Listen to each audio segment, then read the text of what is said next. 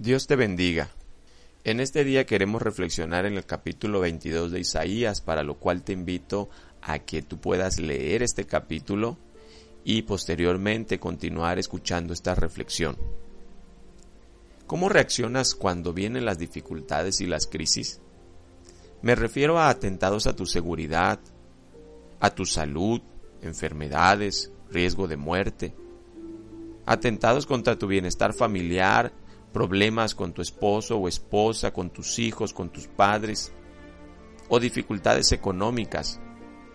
Tristemente, muchas de ellas son consecuencia de nuestras malas decisiones, consecuencias de nuestras actitudes egoístas en nuestras relaciones, consecuencias de vivir alejados de la dirección de Dios o hábitos y prácticas pecaminosas que traen por consecuencias graves dificultades y crisis en estas áreas que te he mencionado.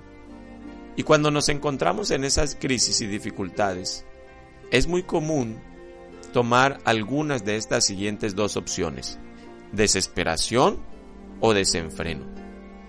El capítulo 22 nos refleja estas dos opciones practicadas por la ciudad de Jerusalén cuando estaban siendo sitiadas y atacadas por los ejércitos enemigos de Asiria.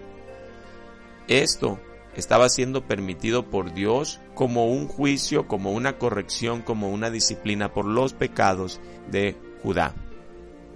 Quiero hablarte de estas dos opciones que podemos tomar cuando nos encontramos en crisis. En primer lugar, la desesperación, causada por el afán, la grande preocupación ante las dificultades. Y si tú has observado, yo quiero que vuelvas a los versos 8 al 11 y te des cuenta cómo los líderes de Jerusalén hicieron todo lo que pudieron a fin de prepararse para defenderse.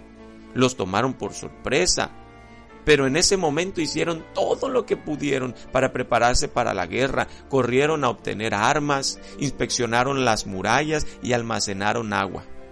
Pero todo ese trabajo fue inútil debido a que nunca pidieron ayuda a Dios. Y es que de forma semejante, cuando nos encontramos ante las crisis, buscamos desesperadamente a personas o cosas que creemos que nos ayudarán. Corremos a los médicos, corremos a los prestamistas, buscamos psicólogos y aunque esas cosas no son malas, la verdadera ayuda que necesitamos es la que viene de Dios primeramente buscar a Dios, para que Dios utilice esos elementos si a Él le place para darnos solución a esas crisis. Tú puedes preparar cosas que te ayuden contra los problemas, pero siempre bajo la dirección de Dios y sobre todo sin desesperación, sin afán. Alguien dijo por ahí, ocúpate, pero no te preocupes. Siempre debemos confiar en el Señor ante nuestras crisis. La segunda opción que podemos tomar es también la que la ciudad de Jerusalén tomó, el desenfreno. En los versos 12 y 13 observamos, y déjame leerte este pasaje, y dice, Por tanto el Señor Jehová de los ejércitos llamó en este día a llanto y a endechas, a raparse el cabello y a vestirse a silicio. Estas acciones que mencionan este verso eran en aquel tiempo por costumbre una representación del arrepentimiento. Lo que el Señor quería que Jerusalén hiciera era precisamente volverse a Él y arrepentirse. Aunque lamentablemente sus habitantes no hicieron esto. Dice el verso 13, y he aquí gozo y alegría matando vacas y degollando ovejas, comiendo carne y bebiendo vino, diciendo, comamos y bebamos porque mañana moriremos. La reacción de la ciudad de Jerusalén fue a que al, al verse atacados por todas partes, ellos perdieron su esperanza. Lo que hicieron fue hacer una comilona desenfrenada. Ellos dijeron, ya no tenemos más oportunidad, ya estamos vencidos, así, así que comamos y bebamos porque mañana moriremos. Así que ellos dieron rienda suelta a sus pasiones en vez de acercarse a Dios. Este desenfreno es causado por la pérdida de esperanza. Creyeron que ya no tenía solución las cosas. Y en lugar de arrepentirse y pedir su compasión a Dios y su ayuda, ellos se volvieron a sus pasiones desenfrenadas. Puedes estar en situaciones insalvables. Y muchas veces preferimos olvidar esos pensamientos. Queremos alejarnos de esas, de esas dificultades, de esos problemas, pretendiendo olvidarlos a través de entretenimientos, a través de fiestas, a través del alcohol o cualquier cosa que te ayude a separarte de la realidad.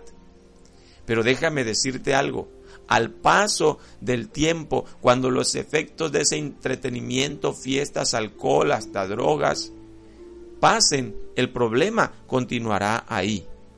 Tú no puedes eh, darle solución al problema simplemente olvidándolo o evitándolo. Pero accedemos a hacer esto cuando perdemos la esperanza. Pero tú y yo, y ese es el mensaje de este día, necesitamos confiar en que la esperanza viene de Dios. Dios es la esperanza para cada persona y para cada situación, por más imposible de solucionar que parezcan a nuestros ojos las situaciones que vivimos. Para Dios todo es posible.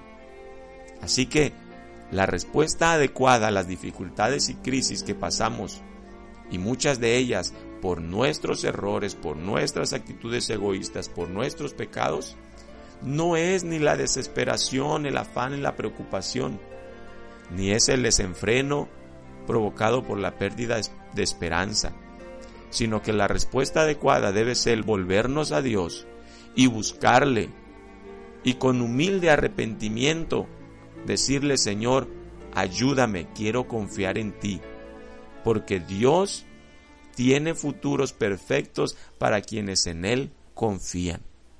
Que Dios te bendiga en este día, medita en esta palabra y vamos a confiar en el Señor.